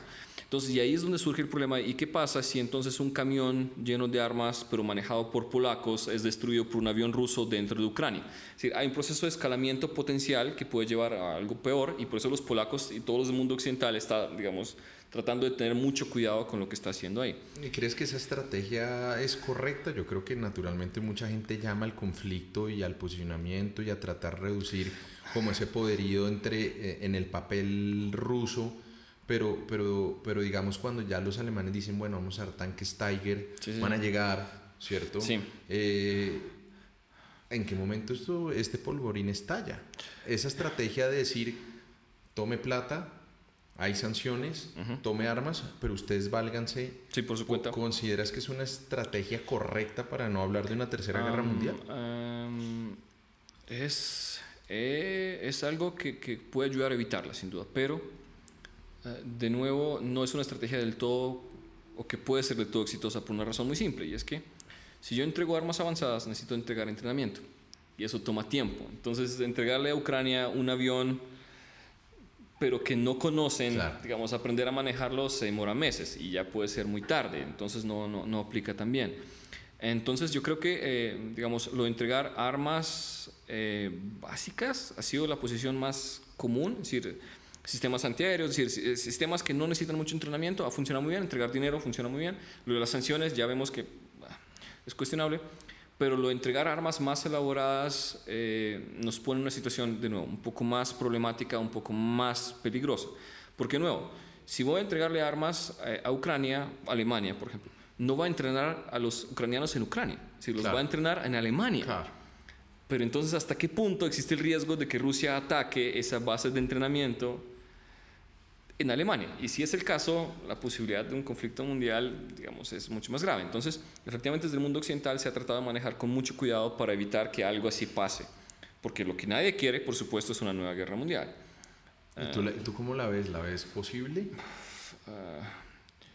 Ah, em, los errores siempre se pueden cometer, ¿no? Es decir, eh, ¿qué pasa si un misil ruso que va para Lvov, por ejemplo, que es, es una ciudad mm, bastante occidental de Ucrania, termina en Polonia? ¿Qué pasa que una, si una bomba se desvía? Es decir, existe el riesgo y por algo así... No, es que hace poquito estaban bombardeando con misiles balísticos a 20 kilómetros de la frontera polaca. Exacto, y a eso voy. Es decir, eh, ese tipo de riesgo se corre eh, y, y, a partir de la posibilidad de conflicto, de escalamiento y posiblemente una guerra mundial, claro que, claro que existe. Solo que, em, digamos, me parece que nadie está interesado. Entonces, eh, creo que si es un accidente pequeño, eh, la posibilidad de que escale muy rápidamente es menor, pero no, no desaparece. Pero eh, con Orbán y con este otro loco en Polonia. Podría pasar. Eh, es que, no, estamos en una situación de, de, de, cierta incertidumbre. Y que, se, y que se sale de cualquier protocolo, de cualquier expectativa, de cualquier situación, porque nadie esperaba una situación Exacto. así. Y, y, digamos, y tenemos otro problema, y es, por ejemplo, los extranjeros que pelean del lado de los ucranianos. Claro. ¿Qué, hacemos con todos estos europeos y estadounidenses que van a pelear del lado de los ucranianos en contra de los rusos? Es decir, hasta ciudadano, cada uno ciudadano. Claro, de su propio país. Es decir, hasta qué punto podemos verlo, digamos, como, como una injerencia directa en el conflicto, sobre todo incluso algunos son oficiales recién retirados o militares recién retirados. Entonces Rusia puede empezar a, digamos, a, afirmar que ya es una participación directa en un conflicto y eso obviamente puede, puede escalar la situación mucho más. Mm, querido Jesús, ¿cómo crees que horrores como los de Bucha, que ya están siendo considerados mm. crímenes de guerra, yo de pronto no me iría hasta la idea del genocidio porque al menos en su estructuración jurídica el genocidio es cuando eh, una persona, digamos Putin, determina y organiza o da unas órdenes para erradicar a un grupo por su característica étnica, religiosa, cultural. Es decir, por ejemplo, eh, es que en Ucrania hay, católicos, entonces vamos a erradicarlos por católicos. O como lo que pasó, por ejemplo, en el, en el, en el genocidio de Ruanda. Entonces están los Hutus, los, Tutsis, y unos mataron a los otros hasta eh, hasta este, algo muy parecido, bueno, digamos lo que pasó en, en, en, los Balcanes. En pues, Bosnia, claro. Exacto. Digamos que yo no, no sé si tú qué opinas que ahí puede haber un genocidio o no, pero sí es claro que hay unos crímenes de guerra abiertamente, ya con mucha documentación. Sí, sí, Hoy salía una, una, un artículo del New York Times con cámaras de seguridad en Bucha, Mostrando. donde se veían a las personas con las manos atadas y, y donde las ejecutaron y donde empezaron a encontrar pues barbaridades que uno no veía hace mucho tiempo, de, de fosas comunes llenas de personas, con relatos, con testimonios, con todo este asunto. ¿Cuál podría, y tratando de anclarlo con la pregunta anterior, cuál podría llegar a ser la, eh, el punto en el que Occidente hiciera no toleramos más? Porque ya estamos hablando de unos crímenes de guerra abiertos, eh, todo lo que pasó en Mauripol también, los bombardeos a, a, a, hospitales eh, de, de, de, unidades neonatales. ¿Tú qué crees que podría llegar a ser el punto que dijeran no podemos tolerar más esta situación desde esta estrategia más pasiva? diciéndole a Ucrania, pelea usted su pelea y yo lo ayudo, pero mm. no, no, no desde una actividad. No, solo, solo paréntesis, y siendo ucraniano, yo creo que ese punto tenía que haberse pasado hace mucho tiempo, pero digamos, no, importa. en cuanto a genocidio, efectivamente, hasta este punto eh, vemos crímenes de guerra que podríamos más o menos tratar de identificar como aislados, es decir, un grupo de soldados enloqueció, un grupo de soldados le dieron la orden, pero a alguien específico de rango bajo, no, no, no, desde, desde, arriba. Pero lo que me preocupa personalmente es que existen las condiciones para que efectivamente se pueda dar. Por lo que también mencionamos, y es que si uno de los objetivos de la invasión de Putin era tener el control de Ucrania, em, y donde es evidente que no es posible tener el control de Ucrania porque la población está en contra, entonces, al parecer, la conclusión lógica es que la única forma de tener el control de ese territorio es si no hay población. Claro, lo que pasó en Crimea. Exacto, y ese es el problema. Entonces, eh, digamos, otra vez, me parece que hay una argumentación o una, línea argumentativa que podría llevar a afirmar que efectivamente es posible que haya genocidio de los ucranianos en Ucrania. Claro. Ah, solo que tendríamos que demostrarlo. Tal como usted lo menciona jurídicamente, eso es un, un enredo y sobre todo, eventualmente para que la Corte Penal Internacional lo juzgue, tiene que tener a Putin ahí al frente. Y eso es, digamos, eso, eso no es pensable. no es, imposible. sí, exacto. Es un absoluto imposible. Entonces, eh, personalmente creo que, que, el riesgo existe. Uh, pero el problema grande es que no estamos ante una Ruanda, no estamos ante Serbia, sino estamos ante un Estado con armas nucleares. Exacto. Y es donde el escenario es completamente diferente, donde nadie quiere arriesgarse a una guerra nuclear con Rusia. Y naturalmente, pues donde el Consejo de Seguridad tiene asiento permanente Rusia, tiene poder de veto. Y, y aquí hay algo muy chévere que quiero introducir. ¿Cómo es el papel de China en esto? um, eh, eh, Sí, es, está ya es muy feliz siendo un ajedrecista, mirando a ver qué, cómo puede capitalizar eso. Hoy, hoy, hoy leían noticias que, que estaban empezando a negociar petróleo y gas ruso para comprárselos frente a ese acto de valentía muy, muy pedaleada, como decimos nosotros los colombianos, de que Europa pusiera sobre la mesa la necesidad de eliminar la dependencia del petróleo y el gas ruso. Sin duda, eso es, eh, es una decisión extremadamente valiente, lo, dice muy bien, extremadamente costosa además económicamente. Uh, porque en última nos puede beneficiar a todos, porque va a impulsar el desarrollo de energías renovables de una manera, digamos, inesperada. Pero volviendo al tema eh, de China, efectivamente eh, al parecer China es el salvadías de Rusia, ¿no? En el sentido económico al menos. Pero eh, tenemos que tener en cuenta algo y es que eh, para poder exportar gas y petróleo hay que tener infraestructura. claro. Con la Unión Europea ya existe hace mucho el tiempo. Nord Stream que pasa por Ucrania. Pero hay muchos más, es decir, casi que, digamos, bueno, hay, hay, gasoductos que pasan por Ucrania, hay gasoductos que pasan por Bielorrusia, hay gasoductos que pasan por el norte. Es decir, hay una, hay una red mucho más compleja que solo Nord Stream. Uh, pero con China no. Claro. Y es el problema, porque eh, existe un oleoducto que se llama como el poder de Siberia 1, eh, y se está planeando la construcción de otro, que es el poder de Siberia 2, pero que se puede demorar 5 o 10 años en construirse. Y mientras tanto, entonces, Rusia no tiene simplemente la capacidad de enviar más, porque no hay cómo transformar, no hay cómo transportarlo. Eh, entonces, primero el problema de transporte, y segundo, el problema de los negocios, y es que los chinos saben negociar. Entonces los chinos van a ver a los rusos en una necesidad desesperada. Es decir, los rusos necesitan vender gas, necesitan vender petróleo, porque simplemente tienen, están en un problema real y es, si nadie les compra, tienen que empezar a almacenar. Pero si almacenan, los almacenes se llenan. Y cuando se llenan, tienen que parar la, extracción. Y si paran la extracción, reanudarla es extremadamente costoso. Entonces les sale más barato o botarlo o regalarlo casi que, parar la, la, extracción. Y ahí es donde van a estar los chinos diciendo, bueno, pues ustedes están ante este problema, nosotros estamos dispuestos a ayudarles a quitárselos de encima. Y el problema a la larga Rusia entonces tendrá que vender el petróleo extremadamente barato, tendrá que casi que regalarlo. Uh, y donde renegociar esos contratos será muy difícil en el futuro, porque serán contratos a muy largo plazo y Rusia estará perdiendo dinero constantemente. Como algo muy parecido es lo que pasó con Venezuela y Rusia. Sí, sí, exacto, digamos, ¿Sí? ¿Sí? sí, por supuesto. Cuando Venezuela necesitaba hacer algo con lo, que, con lo que estaba produciendo, aparece alguien diciendo, ah, pues nosotros compramos, pero el precio es... Y además usted me garantiza un abastecimiento a 20 años. sí, una, una, sesión, de, digamos, de derechos a, a, un, tiempo muy largo. Y por último, es curioso lo de China, porque a China no le conviene, curiosamente, lo que está pasando con Rusia. ¿Por qué? Porque China tiene su problema de Taiwán, ¿cierto? Pero China tiene una posición histórica muy, muy particular con Taiwán, y es que Taiwán es China, y por ende lo que pasa en Taiwán tiene que ser resuelto por China, porque es un problema chino. Es decir, ningún tercero debe meterse en un problema doméstico, punto.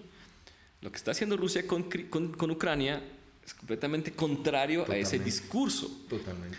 Y por esa misma razón, aunque hay apoyo chino, el apoyo, si se da cuenta, no es tan abierto 100% todo el tiempo. Lo que China ha dicho es, miren, el responsable aquí es la OTAN, es Occidente, no sé qué, pero nunca ha dicho Rusia tiene todo el derecho de meterse en Ucrania porque iría en contra de su propio discurso. Entonces el día de mañana llega Estados Unidos e independiza Taiwán diciendo, miren, es que pues lo que pasó aquí. Exacto, sí, ¿no? Acá llegó el parlamento taiwanés. Exacto, nos, pidió ayuda. Ya nosotros nos metemos, claro, no, no, es un precedente. Y, y, más aún cuando ya empiezan, yo creo que esto, de, yo creo que Putin de pronto no pudo ver el fenómeno que iba a pasar, por ejemplo, con, con, con, con Finlandia y con Suecia, no, no, que son países que están a nada de San Petersburgo, por ejemplo, ¿cierto? Pero que hoy a raíz de lo que está pasando le dijeron necesitamos hacer parte de la OTAN. Sí, porque... Con algunas características, ¿no? Porque ahí pronto Putin moduló un poquito y dijo, bueno, pero entonces que no tengan bases militares o que no tengan todo esto, aunque la una ministra rusa sí salió a amenazar con, consecuencias. Con ataques, ataques militares, claro.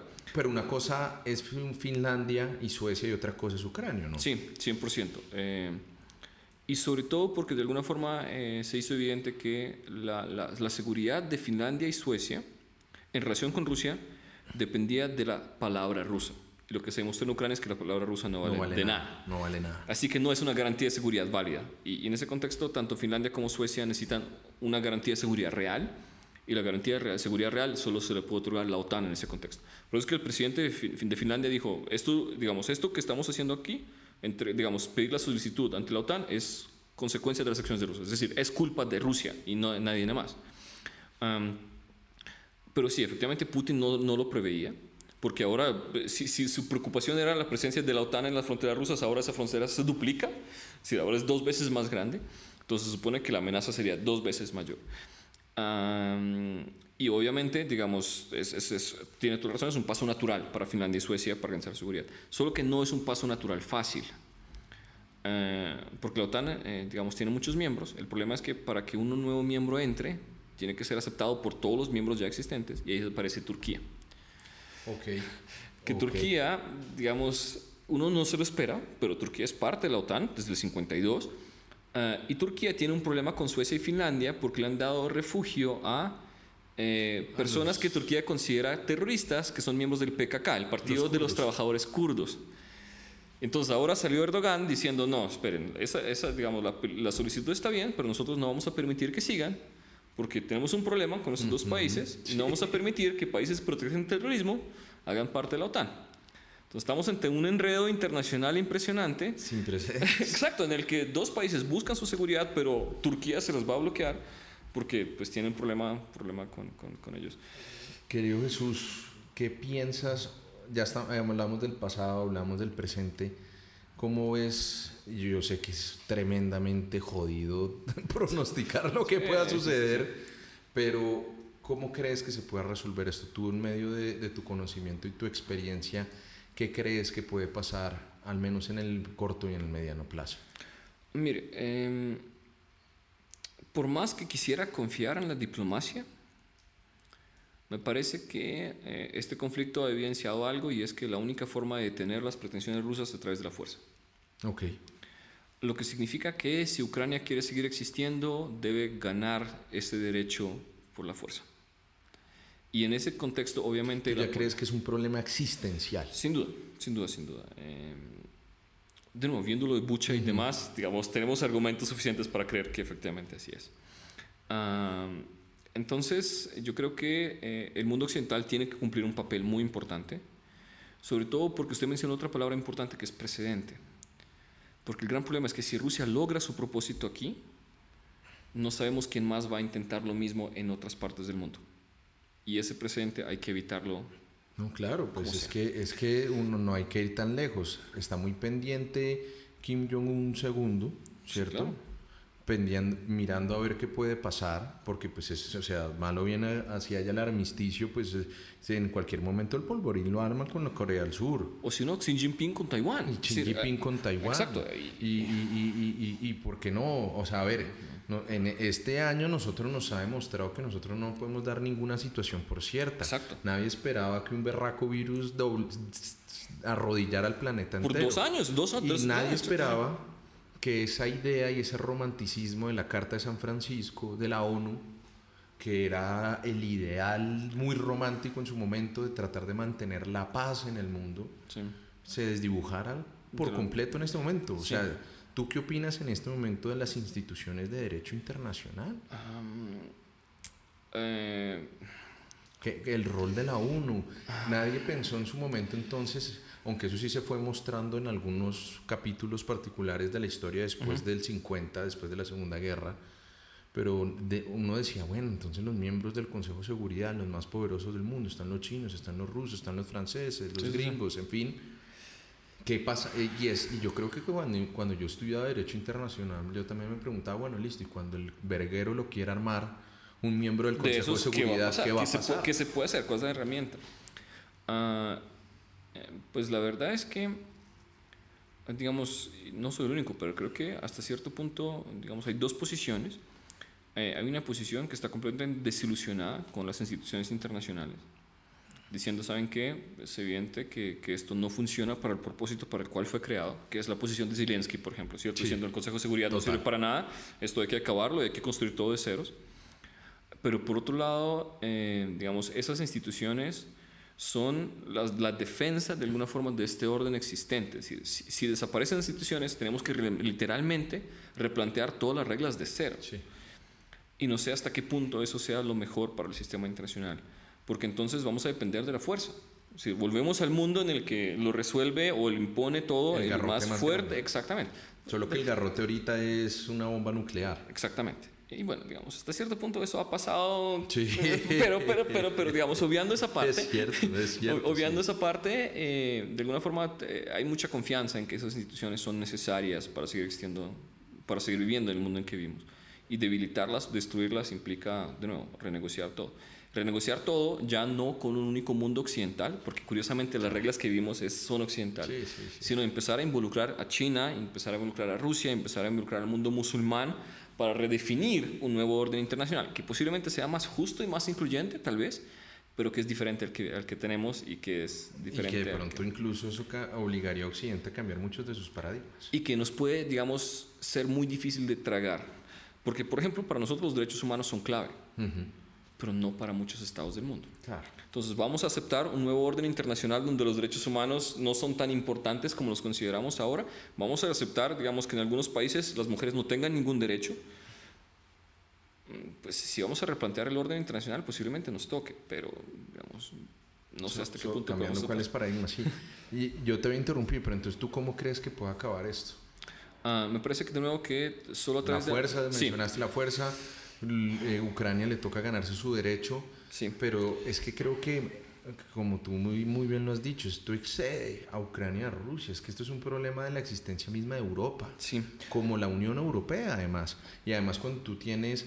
Bueno, es que los, los ingleses son un cuento aparte y, pasó todo, pero entonces tú ya empiezas a ver que el discurso de Marine Le Pen ahorita en las elecciones que fueron muy reñidas en Francia era, oiga, muy parecido a lo que pasó con Inglaterra. Nosotros necesitamos tener un volver a tener soberanía y autodeterminación como franceses. Exacto, pero no solo eso, más allá de eso, donde Marie Le Pen dice, esperen, tal vez Putin no es tan culpable como creemos. Exacto. Y donde en Estados Unidos algunos republicanos van en la misma dirección, diciendo, esperen, como que tal vez Putin no es el único responsable de esta situación y hay que replantearlo.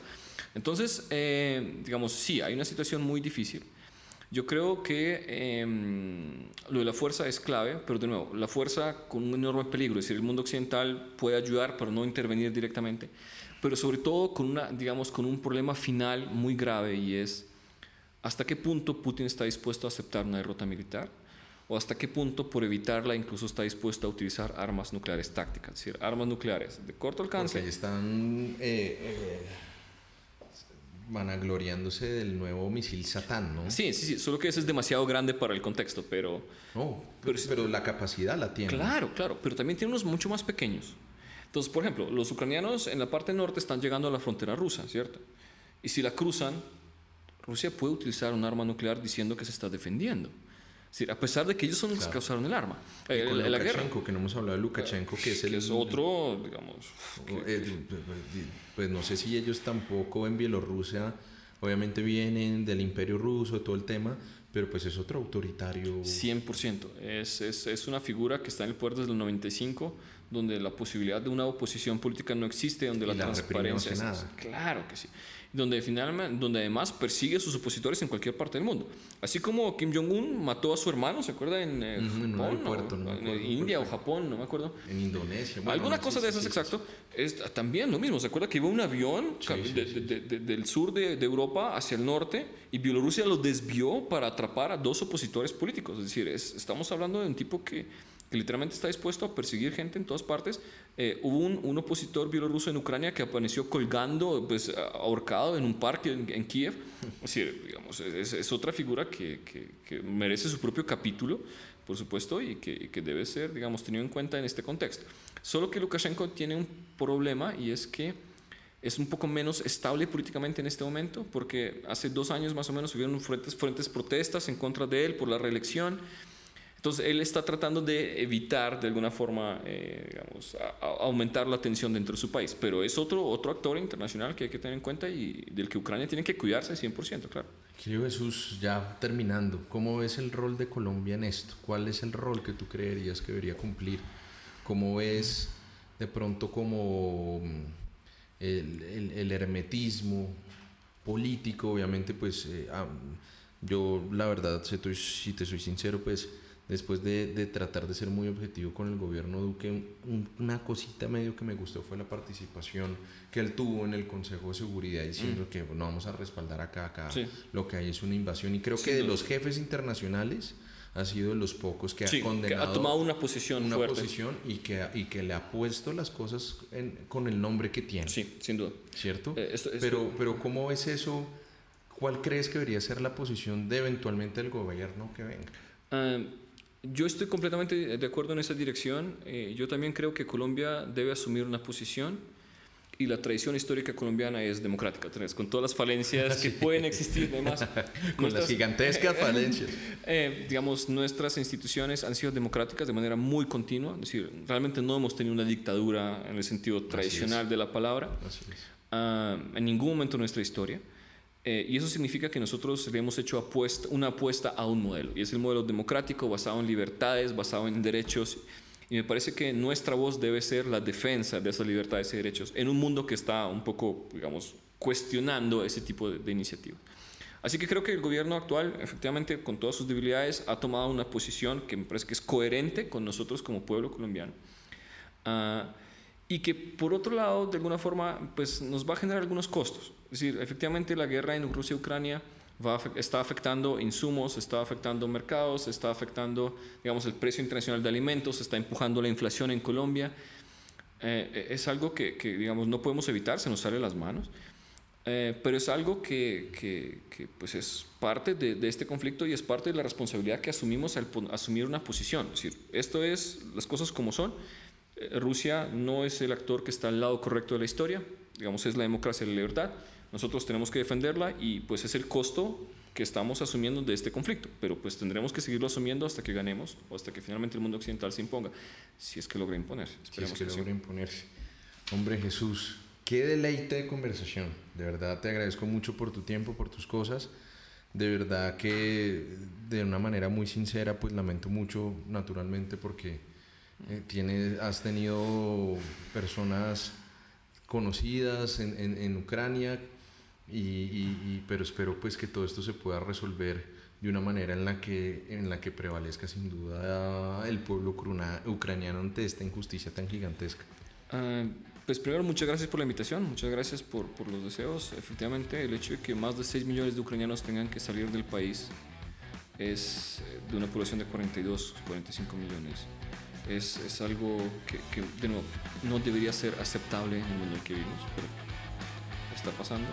Lo importante es eh, que, que, el apoyo siga llegando en forma económica y de nuevo aquí es una recomendación. Ucrania, el gobierno ucraniano tiene cuentas abiertas por si alguien quiere donar a la causa y finalmente si alguien quiere ayudar lo puede hacer. Ah, ah, digamos, no, la idea no es que vayamos a pelear, pues, pero sí podemos, podemos ayudar de otras maneras y creo que, creo que lo podemos hacer. Ah, entonces, eh, yo creo que, digamos, podríamos ayudar un poco de nuestra parte, efectivamente, para, para, para, vencer esta injusticia, como usted lo menciona, sobre todo para vencer un crimen, el, gran crimen del siglo XXI, que, que, que, de alguna forma no puede quedar impune. Y eso es algo que, que, no podemos olvidar. Y sobre todo, por otro lado, este espacio me parece excelente porque el tema se empieza a perder, ¿no? Es decir, la, la, la, atención mediática se empieza a perder, la, atención de la gente se empieza a perder pero la situación no ha cambiado. sigue habiendo una guerra, sigue habiendo una invasión, siguen, habiendo, siguen matando personas todos los días. crecen, crecen, exacto, crecen y Exacto, y por más que nos aburramos, tal vez, no podemos olvidar que eso es algo que está pasando y es algo que tenemos que seguir poniendo atención. Muchas gracias, querido Jesús. Muy amable. No, a usted, de verdad. Muchas, muchas gracias por, por la invitación. Es un gusto estar aquí. Gracias, querido Jesús.